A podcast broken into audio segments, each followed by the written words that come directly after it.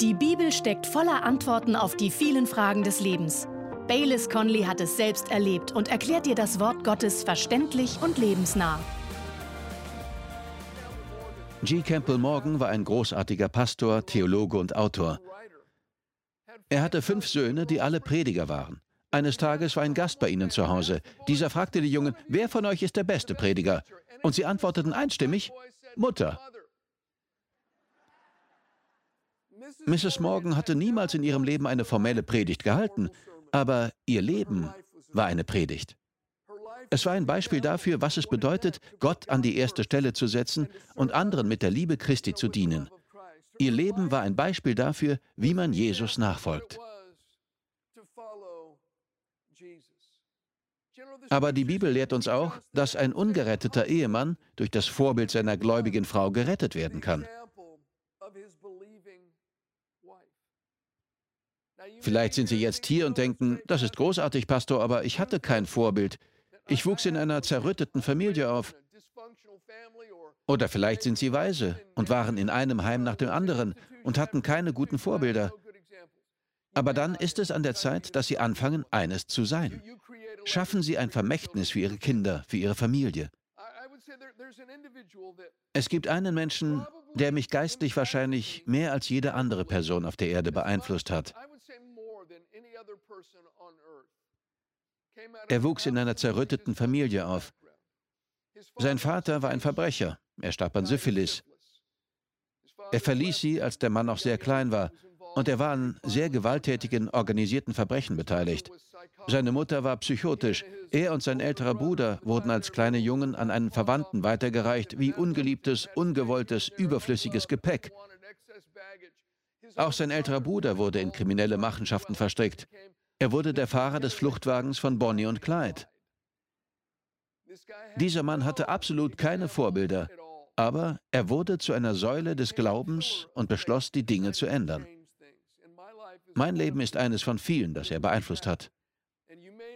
Sie mögen kein gutes Vorbild gehabt haben, aber Sie können die Dinge verändern und ein Vermächtnis für die kommende Generation, für Ihre Familie, Ihre Freunde hinterlassen, indem Sie ihnen das richtige Beispiel geben. Ich bin mit einem großartigen Beispiel verheiratet. Wenn ich nicht schon gerettet wäre, würde ich es durch sie werden. Sie ist ein Vorbild für harte Arbeit, Gebet und wie man Gott an die erste Stelle setzt. Ich möchte, dass auch Janet ein wenig zu der Kraft des Vorbilds sagt. Komm, Liebling. Danke, mein Schatz.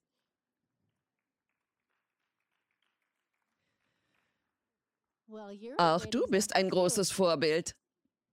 Ich habe mir ein paar Dinge aufgeschrieben, die ich an ihm liebe und die mir ein Beispiel geben. Er sorgte dafür, dass unsere Kinder in die Gemeinde gingen. Er war und ist mir treu.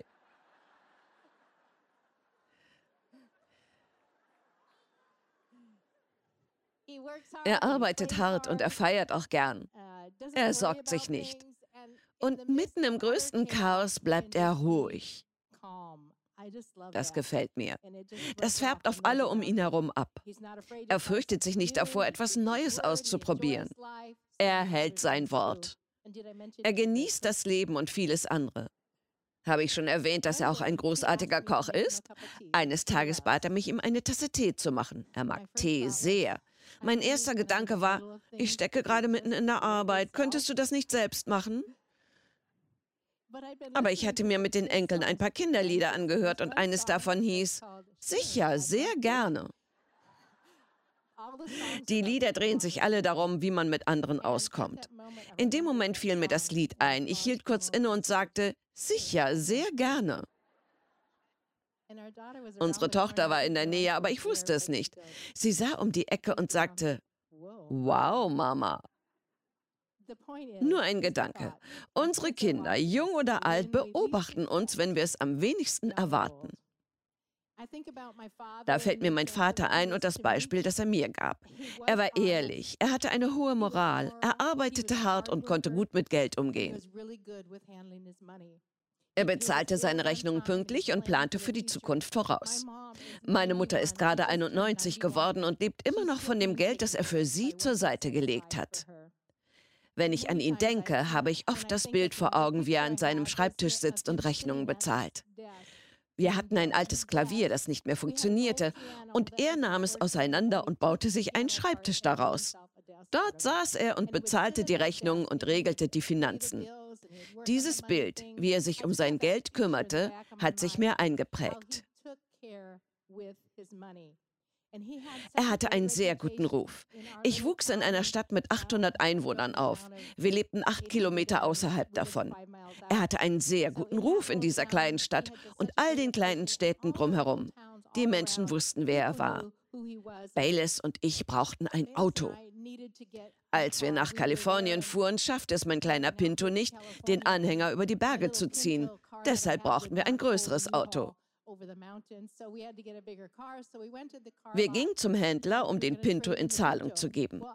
Ich hatte den Fahrzeugschein nicht dabei. Aber er sah mich an und sagte, du bist Elmers Tochter, stimmt's? Ich sagte ja. Er sagte, kein Problem, schick ihn mir einfach zu. Sein Ruf reichte weit und der Mann verkaufte uns das Auto.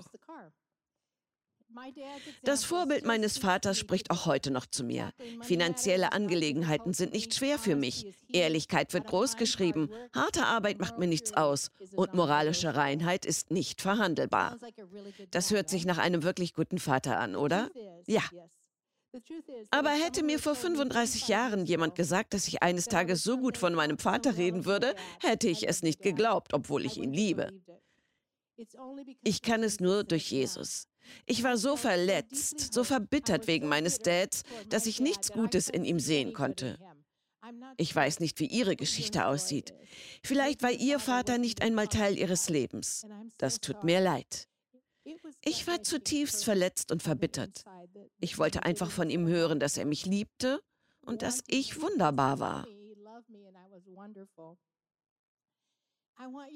Sie müssen wissen, dass Jesus jeden zerbrochenen Teil ihres Herzens heilen kann und will. Wir singen das Lied, die Engel rufen laut für Christus, unseren König, er ist König.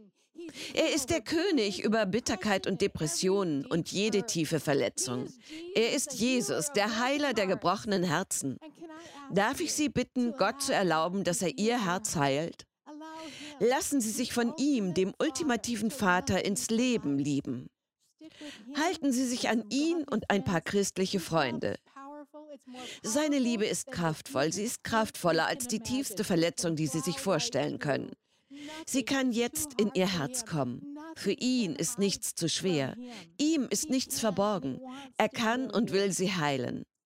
Er will es ihnen ermöglichen, ein neues, lebensspendendes Muster in ihre familiären Beziehungen zu bringen. Bayless?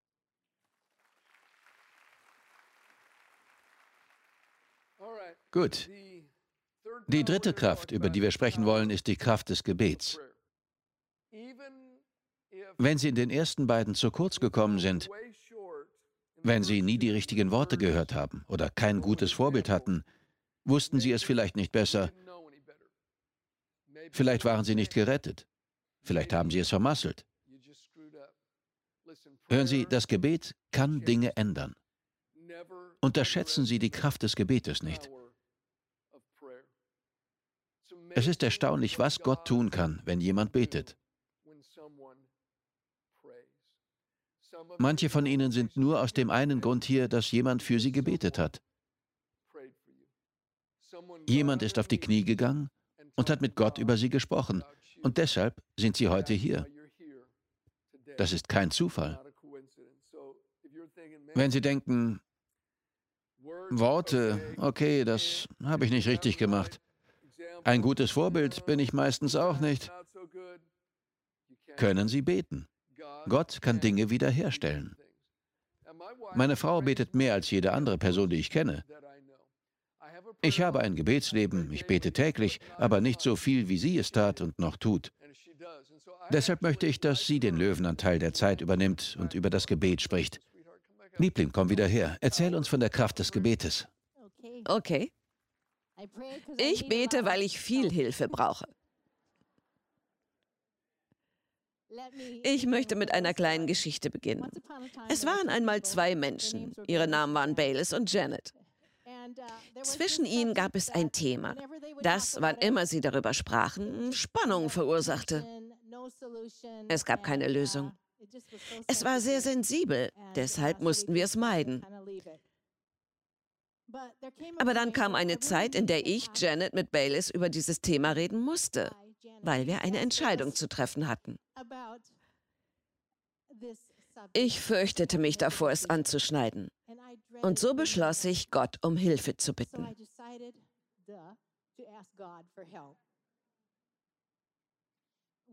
Warum ist Gebet manchmal das Einfachste und Schwierigste zugleich für uns? Manchmal denken wir nicht einmal daran. Und wir haben einen Feind, der nicht will, dass wir beten. Aber diesmal betete ich und beruhigte mich, bevor ich das Thema anschnitt. Und wir waren beide fassungslos. Wir sprachen erst kürzlich darüber. Wir wissen nicht einmal mehr, worum es ging, aber wir beide erinnern uns an die Begebenheit. Wir waren fassungslos. In fünf Minuten oder weniger war alles geklärt. Kein Eiertanz, keine Spannung. Wir hatten eine Lösung. Wir konnten es nicht glauben. Gebet ändert alles. Gott ist gut. Ich mag Psalm 116, Vers 2 von David. Ja, er hat zu mir geneigt sein Ohr. Und an allen meinen Tagen werde ich ihn anrufen. Er neigt mir sein Ohr zu. Wenn wir beten, neigt er uns sein Ohr zu. David sagte also, ich werde an allen Tagen beten. Gott hört unsere Gebete. John Wesley sagte, es scheint, als würde Gott von unserem Gebetsleben begrenzt, als könne er nichts für die Menschheit tun, wenn ihn nicht jemand darum bittet. Warum? Wir leben in einer gefallenen Welt. Wir haben einen Feind, den Gott dieser Welt, den Teufel. Aber durch Jesus haben wir Autorität über ihn und wir ergreifen und bekräftigen diese Autorität durch Gebet. Im 1. Johannes 5, Vers 14 heißt es, dies ist die Zuversicht, die wir zu ihm haben, dass er uns hört, wenn wir etwas nach seinem Willen bitten. Was passiert also, wenn wir etwas nach seinem Willen bitten? Er hört uns. Und es heißt, wenn wir wissen, dass er uns hört, wenn wir bitten, wissen wir, dass wir haben, worum wir ihn gebeten haben. Das ist eine wunderbare Verheißung, oder? Was für eine Zuversicht können wir haben, wenn wir nach seinem Willen bitten? Er wird uns hören und wir werden die Antworten bekommen.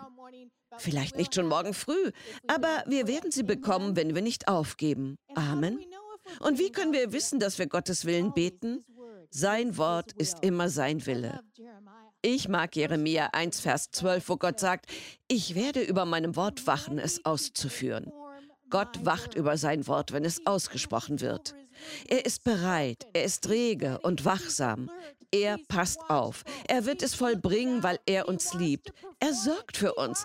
Er will immer das Beste für uns. Und er will durch uns seine Güte zeigen, wenn wir beten.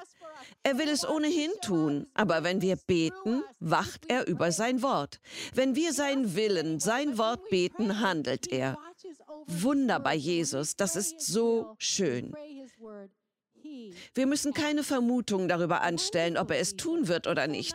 Er sagte, er wird es tun. Er ist bereit und voller Eifer, weil er für uns sorgt und das Beste für uns will. Und nicht nur das. Er will sich durch unser Leben zeigen. Er will seine Güte durch uns zeigen.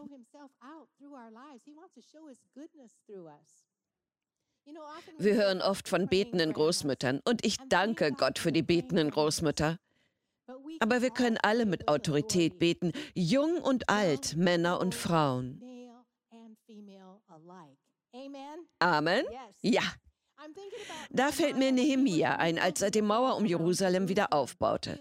Er liebte seine Stadt und er liebte die Menschen in Jerusalem. Er baute die Mauer wieder auf, um die Feinde fernzuhalten, und es gab viel Widerstand. Was er den Menschen sagte, möchte ich heute auch Ihnen sagen. Wir können eine Mauer um unsere Familien bauen. Er sagte, fürchtet euch nicht vor dem Feind.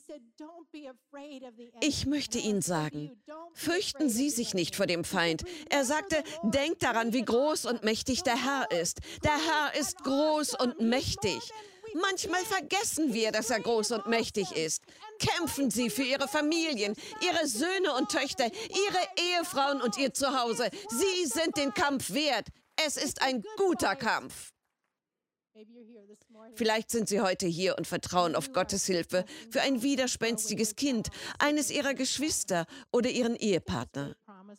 Sehen Sie sich mit mir diese wunderbare Verheißung an. Jeremia 31, Vers 16 bis 17. Da heißt es, so spricht der Herr. Als ich das einmal las, dachte ich, das ist nichts Belangloses. Hier spricht Gott. Er sagte, Halte deine Stimme zurück vom Weinen und deine Augen von Tränen. Denn es gibt Lohn für deine Mühe, spricht der Herr. Sie werden aus dem Land des Feindes zurückkehren. Und Hoffnung ist da für deine Zukunft, spricht der Herr. Und deine Kinder werden in ihr Gebiet zurückkehren. Was für eine wunderbare Verheißung. Es heißt, der Herr sagte, sie werden aus dem Land des Feindes zurückkehren. Wenn wir Gottes Wort und nach seinem Willen beten, ist er bereit, es auszuführen. Er wirkt. Das ist so eine große Verheißung. Es liegt Kraft im Gebet. Wir haben so eine wunderbare Möglichkeit, zu Gott zu reden, und er hört und antwortet. Sagen Sie alle, im Gebet liegt Kraft. Gott sei Dank, dass wir beten und mit Gott reden können. Amen. Bayless?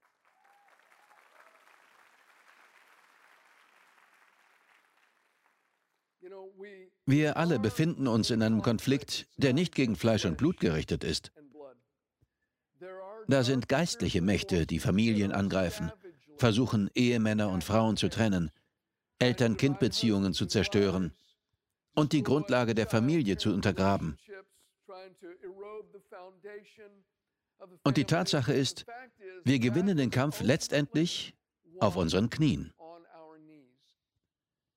Das große Beziehungskapitel im Neuen Testament, Epheser 6, befasst sich in den ersten neun Versen mit der Beziehung zwischen Mann und Frau, den Beziehungen innerhalb der Familie und bei der Arbeit.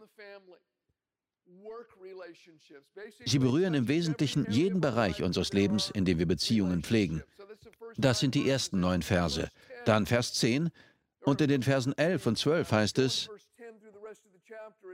zieht die ganze Waffenrüstung Gottes an, damit ihr gegen die Listen des Teufels bestehen könnt.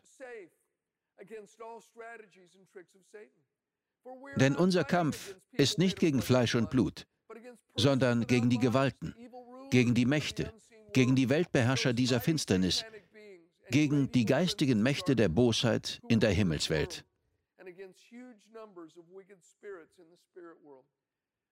Es ist kein Zufall, dass das an einen ganzen Abschnitt über Beziehungen anknüpft. Es hat einen Grund, warum direkt nach den Beziehungen in der Familie, bei der Arbeit und mit Freunden über den geistlichen Kampf und die Strategien des Feindes gesprochen wird. In Vers 18 heißt es dann, das Gebet ist von diesem andauernden Kampf von wesentlicher Bedeutung. Betet intensiv und lange, betet für eure Brüder und Schwestern. Haltet die Augen offen, bewahrt einander in guter Stimmung, damit niemand zurückfällt oder abfällt. Freunde, wir müssen beten.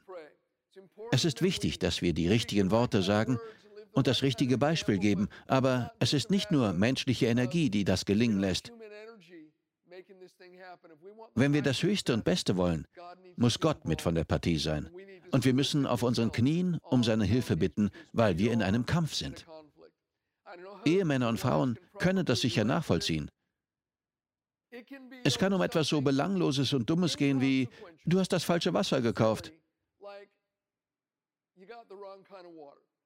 Wir haben uns deshalb nicht gestritten.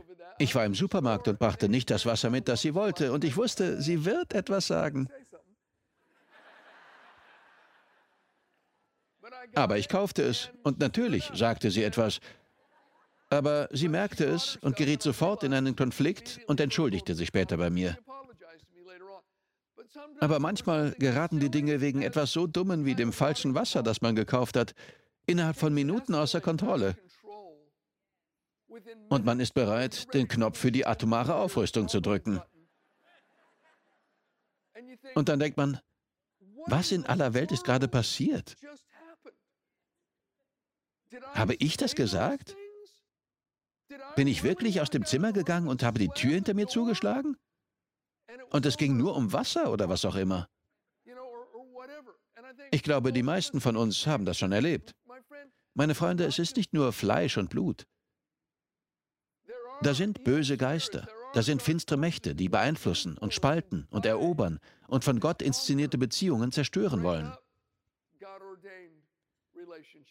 Lassen Sie uns kurz beten. Warum stehen Sie nicht dazu auf? Liebling, komm her. Stehen Sie auf. Wir werden beten. Für Familien, für das Zuhause. Wenn Sie Single sind, werden wir auch für Sie beten. Himmlischer Vater, wir bringen jetzt unsere Herzen vor dich. Wir wollen dein Höchstes und Bestes für unsere Familien. Gott, hilf uns durch den Heiligen Geist, die richtigen Worte zu sprechen. Worte, die Leben bringen, Worte, die auferbauen, keine Worte, die zerstören und vernichten. Hilf uns, gute Vorbilder zu sein, wenn wir beobachtet werden und wenn uns niemand zusieht, himmlischer Vater. Mögen wir immer denselben Lebensstil führen. Vater, wir beten für unsere Kinder. Wir beten für Kinder, die widerspenstig sind, die vielleicht gerade von zu Hause weg sind. Gott, wir bitten dich, lass Arbeiter ihren Weg kreuzen. Menschen, die die Sprache ihres Herzens sprechen. Bitte besuche sie in der Nacht mit Träumen. Bring sie in dein Reich. Wir danken dir, dass es in deinem Wort heißt, dass wir und unser Haus gerettet werden. Vater, wir beten für die ungeretteten Mitglieder unserer Familien, sei es ein Ehemann, eine Ehefrau, ein Elternteil oder Geschwister. Gott, mögen ihre Augen geöffnet werden in Jesu Namen. Mögen sie die Wahrheit des Evangeliums und die Größe deiner Liebe begreifen. Und Vater, ich bete besonders für jene hier, die schlechte Vorbilder hatten und über die negative Worte ausgesprochen wurden. Ich breche die Macht dieser Worte im Namen Jesu. Vater, ich bete, dass sie durch den Heiligen Geist mit Macht in ihrem inneren Menschen gestärkt werden und großartige und wunderbare Beispiele dafür werden, was du im Leben eines Menschen tun kannst. Herr, wir beten für die alleinstehenden Menschen, die heute hier sind, dass du sie stärkst und sie in ihrem Leben, in dieser Zeit, in der sie sich dir vollständig widmen können, führst. Und Gott, danke, dass du ihnen Weisheit schenkst, wenn es um Beziehungen geht. In dem mächtigen Namen Jesu spreche ich einen Segen über jedes Haus, jede Familie in dieser Gemeinde aus. Und Herr, wenn wir etwas vermasselt haben, bitten wir dich jetzt, uns zu vergeben. Vergib uns, dass wir versagt haben. Wir danken dir, dass das Blut Jesu uns von aller Sünde reinigt und wir jetzt ganz neu anfangen können. Wir wollen es richtig machen. Wir wollen es zur Ehre Jesu Christi gut machen. Amen. Wir danken dir fürs Zuhören. Weitere Predigten sowie eine tägliche Andacht von Baylis findest du kostenlos auf baylis-conley.de. Gott segne dich.